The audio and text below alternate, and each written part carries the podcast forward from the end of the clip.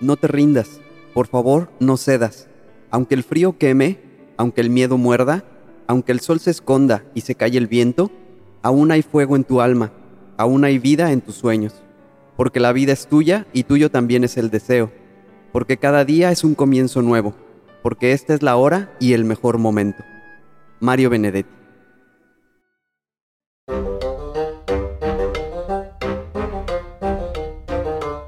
Hola a todos, mi nombre es Miguel. El mío Pablo. Y somos cazadores en búsqueda de buenas historias y creemos que todos tenemos algo que contar. La vida es una colección interminable de historias que viven a nuestro alrededor. Algunas son ciertas, algunas no. En este espacio buscamos darle voz a cada una de sus historias. Pueden ser de cualquier índole. El único requisito es que estén dispuestos a compartirla. Sin más, sean ustedes bienvenidos a Cazadores de Historias, el podcast.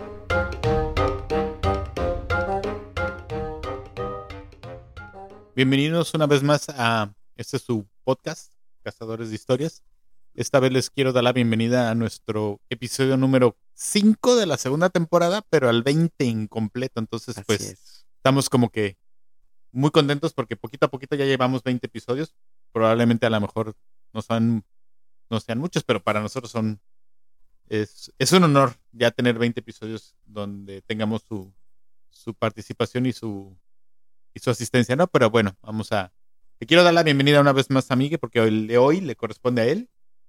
¿Cómo has estado, Miguel? Hola, ¿qué tal? Buen día. Eh, pues aquí estamos nuevamente para contarles otras, otras historias nuevas. Eh, eh, en esta ocasión, pues sin dar, sin hacer mucho preámbulo también, tengo, el día de hoy tengo tres. Qué bueno. Estamos, hemos estado modificando un poco el formato, pero bueno, el día de hoy son tres. Eh, es especial eh, porque los tres son de mujeres, las tres historias son de mujeres.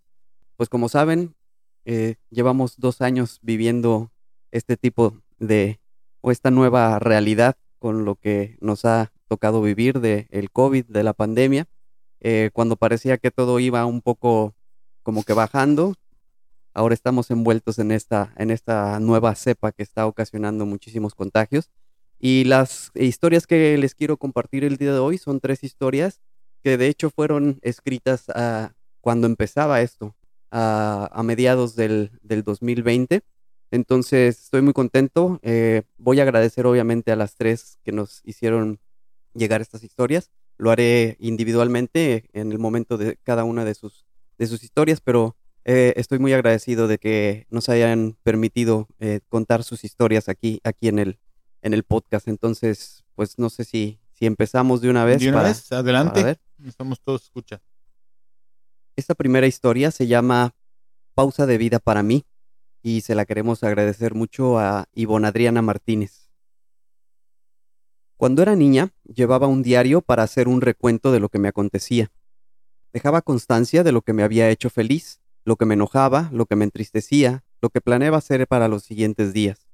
En fin, amaba expresar en papel mi estado de ánimo y sobre todo me encantaba leer semanas después lo que me había sucedido y sonreír con aquellos paisajes donde la tristeza o la ira habían sido los protagonistas de ese momento. Hoy tengo 46 años y ya no llevo un diario. Como dice bien Mafalda, lo urgente no deja tiempo para lo importante. De vez en vez, el muro de Facebook es el papel y el lápiz de mi niñez. Me inspira y resurge en mí esa niña escritora que hace un breve recuento de lo que llena mi alma, me entristece el corazón o cabrea mis sentidos. En esta pausa de vida, no me gusta la palabra encierro o pandemia, son palabras rudas que me hacen automáticamente un hueco en la panza. He pasado por tantos estados de ánimo que ni yo misma sabía que era capaz de generar. La primera sorpresa fue escuchar en las noticias cómo el virus se desarrollaba y se expandía en muchas ciudades tan lejanas, mientras aquí seguíamos haciendo una vida normal. Y de súbito, de un día para otro, todos estábamos en casa por recomendación oficial. En ese momento creí que solo necesitaríamos de un par de semanas y nuestra vida volvería a ser como antes. El miedo, la segunda. Los medios de comunicación son tantos y hacen también su chamba que solo necesitas tiempo libre, hoy tengo de sobra, para hacer un recorrido de cabo a rabo para enterarte de cómo la están pasando en el mundo entero, incluyendo tu país. Cuántos contagiados, cuántos muertos, cuántas formas de contagiarte, cuánto desempleo, cuánta falta de información, cuánta indolencia, cuánta indiferencia y cuánto tiempo más se extiende esta pausa de vida. La frustración asoma la nariz y caes en cuenta de cuánto añoras salir, lo improbable que es hoy reunirte con quienes amas, caminar por tu barrio, sentarte en cualquier café, ir y venir a voluntad, salir a pasear más de tres veces al día con tu perrita, comer cualquier chuchería en la calle o simplemente practicar esa libertad que no valoras, hasta que llega un virus llamado COVID-19 y te la arrebata, al menos por un tiempo. El enojo hace acto de presencia y emana de vez en vez por los poros sin siquiera identificarlo. Te enojas, aunque tú digas que no. No es fácil reconocerte cabreado por algo que antes te hubiese dado igual, identificar que tu vida dio un giro de 180 grados sin que lo hayas decidido. Todo eso te vuelve vulnerable y te enfrenta a rutinas, hábitos, sentimientos y sensaciones. El enojo también es bueno, porque reconoces cuánto valoras y amas a quien convive contigo, pues mostrarle tu lado más oscuro y que, a pesar de ello, al llegar a la noche, envuelva sus pies a los tuyos.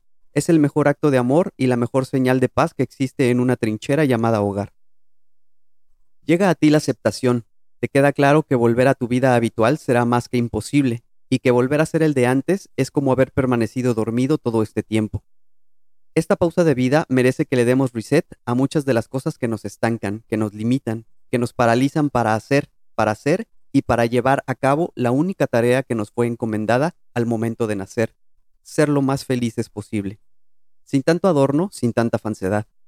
Esa felicidad que a veces nos es dada en regalos majestuosos y otras veces en regalos mal envueltos, pero que son, queramos o no, obsequios de vida que nos forjan a base de cariños o fregadazos. Todo dependerá de la bendita envoltura y del tiempo que tardaremos en descubrir para qué nos fueron dados. Hay un estado de ánimo que hoy amarro a la ventana para que no se esfume, para no olvidarlo, para que ondee cual bandera en mi balcón y que el sol lo ilumine cada mañana. Ese estado de ánimo llamado esperanza que me hace recordar a esa niña reservada de cabello corto, con lentes, chimuela, amante del café desde los cinco años y con actitudes de adulta para vivir rodeadas de ellos. Esa niña que se encerraba en su cuarto llorosa, miedosa, nerviosa o feliz para contarle a un puñado de papel cómo había sido su día y días después volvía a leerlo con esa tranquilidad que solo el tiempo da y acomoda toda emoción en su justo lugar. Escribo esto con la esperanza de que mañana, cuando lo vuelva a leer, todo aquello que hoy se amontona en mí solo sea una anécdota, un diario que al volverlo a hojear, constate lo viva que sigo, lo imperfecta que soy y sobre todo, la oportunidad que cada día y que cada estado de ánimo me dará para ser una mejor persona en esta pausa de vida, crudamente llamada pandemia. Creo que no sabía ni por dónde comenzar esta con esta que todo nos está tocando vivir, pero algo que me llamó mucha atención en la historia de Ivonne, cómo nos la está relatando como fueron los pasos como para una pérdida, que de tal forma llegas ya a la aceptación, que creo que al final es lo que yo creo que de, alguna u otra manera estamos nosotros ya ahorita viviendo, una aceptación de cómo es nuestra realidad ya diferente, porque obviamente hace un par de años a como estamos ahorita, gracias a Dios, sí, como dijiste al principio, tenemos muchísima gente con enfermedad, con enferma, perdón, los contagios están al, al día, pero gracias a Dios no es tan mortal como hubiera sido hace un par de años, ¿no? Pero creo que también hay muchas cosas que nos dieron y nos siguen dando un poco de temor, tal vez ya menos porque mucha gente ya estamos como que más aceptando la realidad, pero al principio yo recuerdo que era el miedo de la, de la incertidumbre de qué nos iba a pasar, ¿no? No solamente con la enfermedad, porque la enfermedad, como bien lo, lo comenta Ivonne, o sea, los medios de comunicación nos sobre nos bombardeaban con demasiada información tal vez, sino todo lo, las, todo lo que repercutía esta enfermedad y cómo era al final como nos solamente nos iba a afectar no solamente en la salud, sino en todos los demás aspectos. Tan es así que yo el principal temor era que nos va a pasar, o sea, tanto económicamente como no sé, o sea, el y gracias a Dios en mi a mí personalmente por el tipo de trabajo en el que estoy, eh, no nos encerraron tanto tiempo porque nos consideraron en su momento de primera necesidad, entonces realmente el encierro fue muy poco.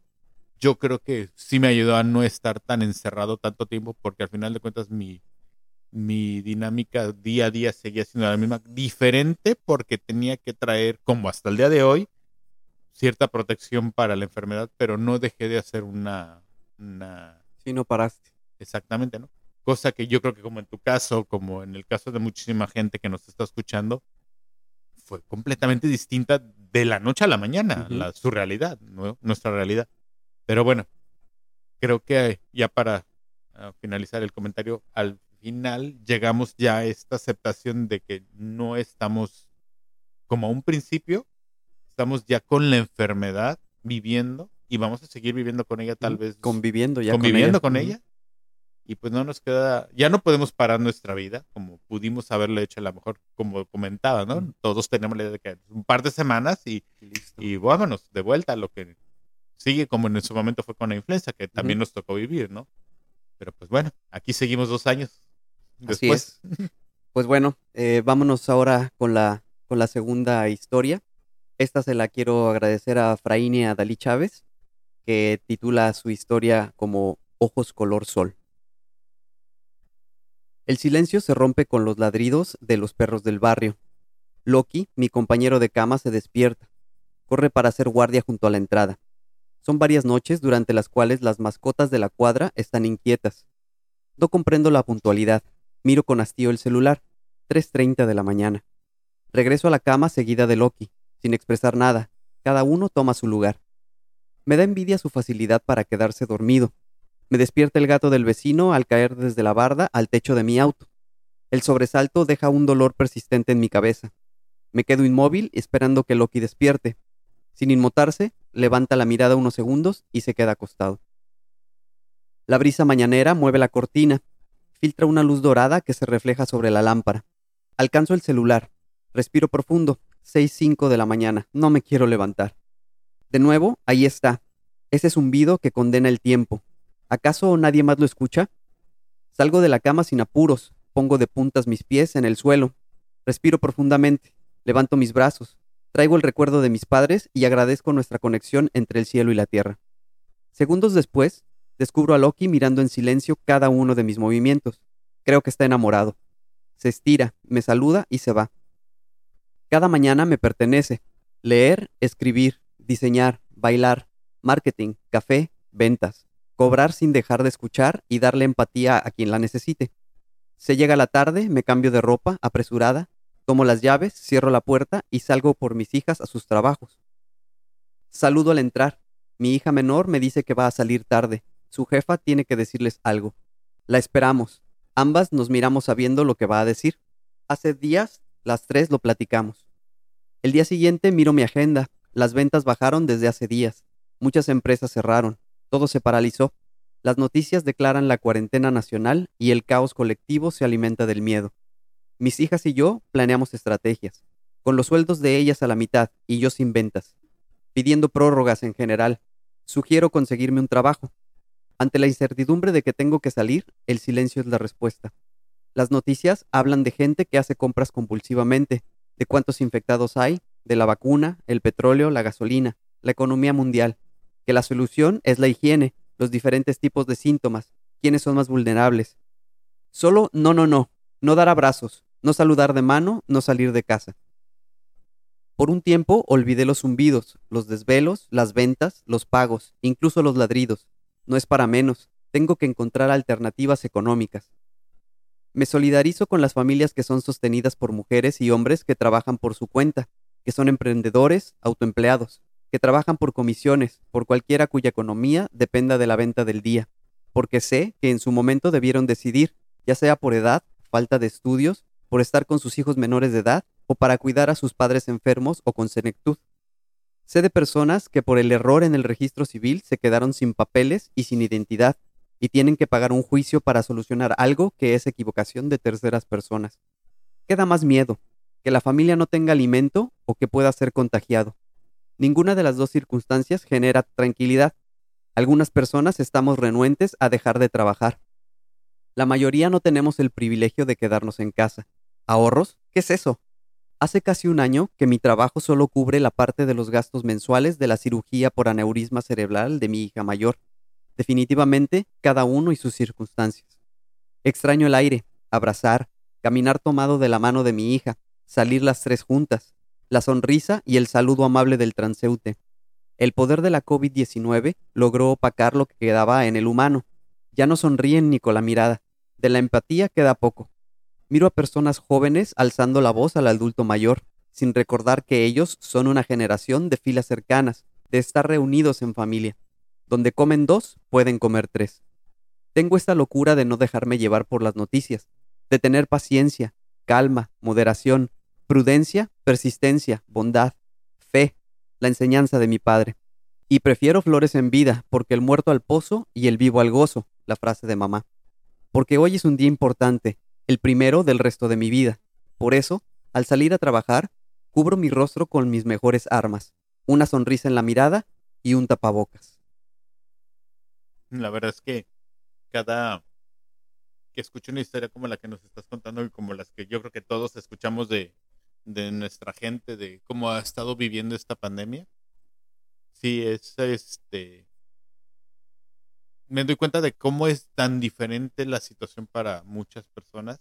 Cada uno de nosotros la estamos viviendo diferente porque al final de cuentas, mm, como dicen, ¿no? O sea, tu privilegio a lo mejor te da, no te da la, la empatía que debes de tener con las demás gente, porque a lo mejor, gracias a Dios, en mi caso, en el tuyo, en mayoría de la gente, pues dices, yo sí me afecta, sí cambiaron muchas cosas, pero...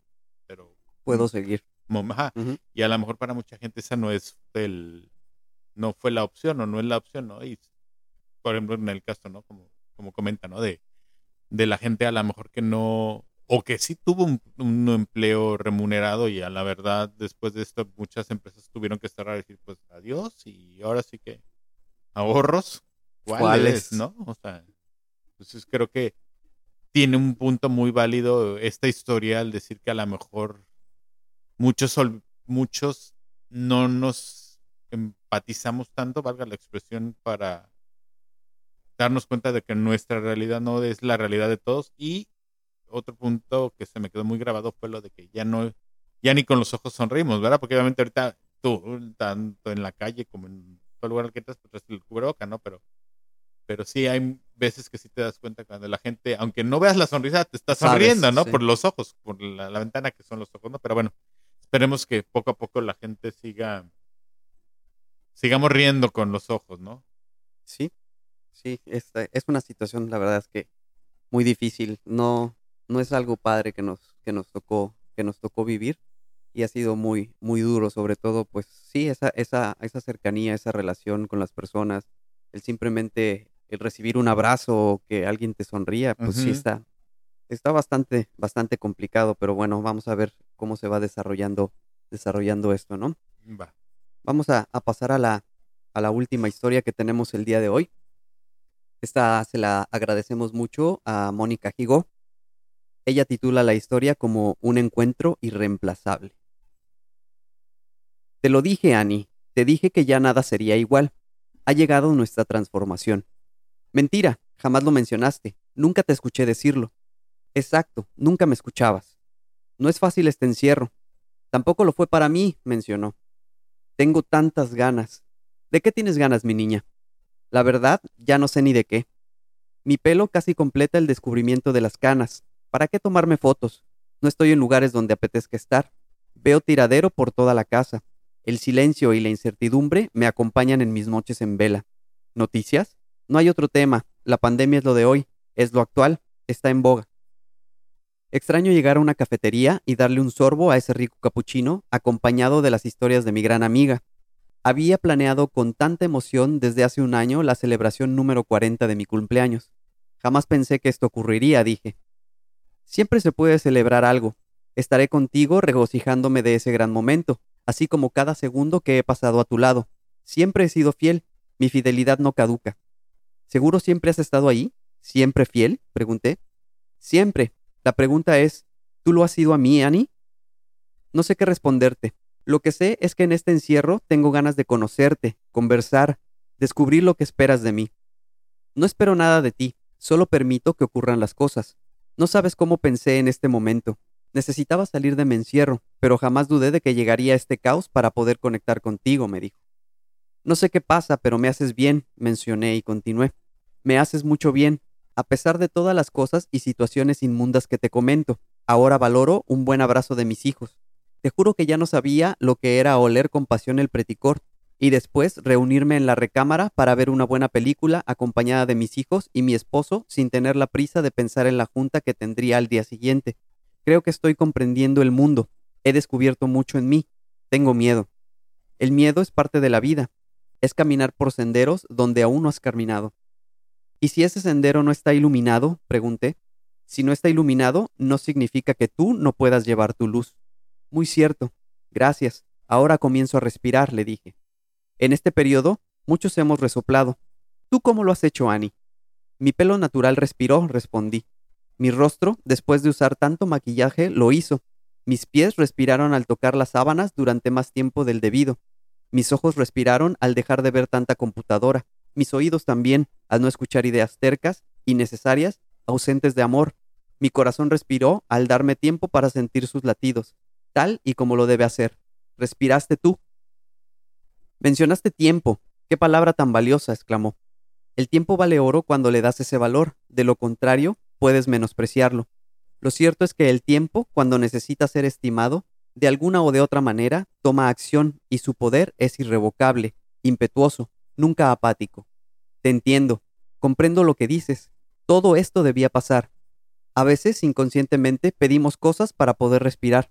Es tiempo de seguir conociéndonos. Ahora me reconozco a mí. Ahora respiro. Se sintió un gran silencio. Gracias por liberarme, Annie, dijo ella. Yo era quien estaba encerrada. Ahora, en este encierro, incongruentemente estoy rescatada. Gracias, mi querida e inherente alma.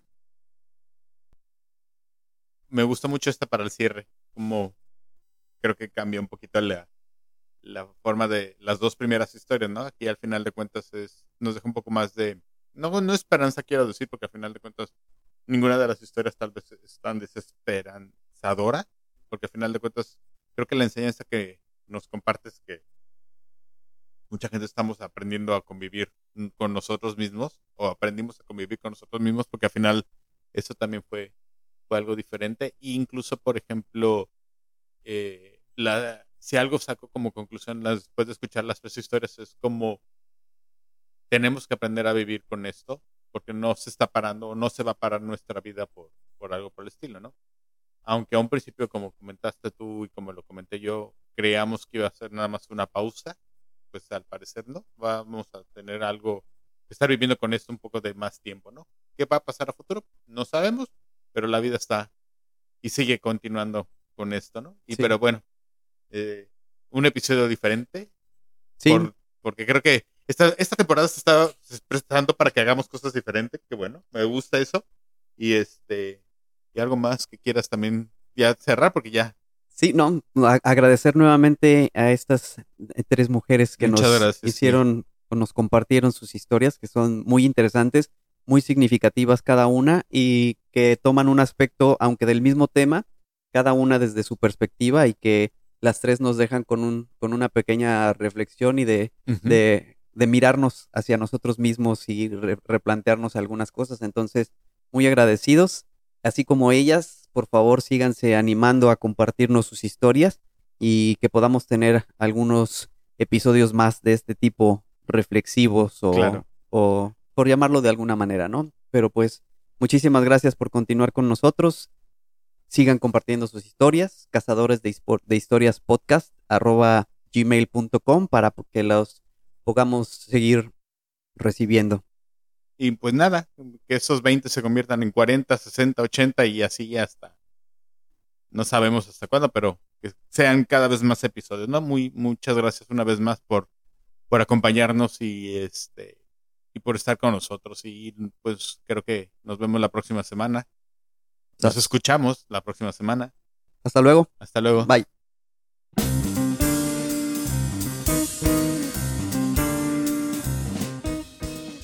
Porque la vida es una colección interminable de historias y todos tenemos una que contar, esto es Cazadores de Historias, el podcast.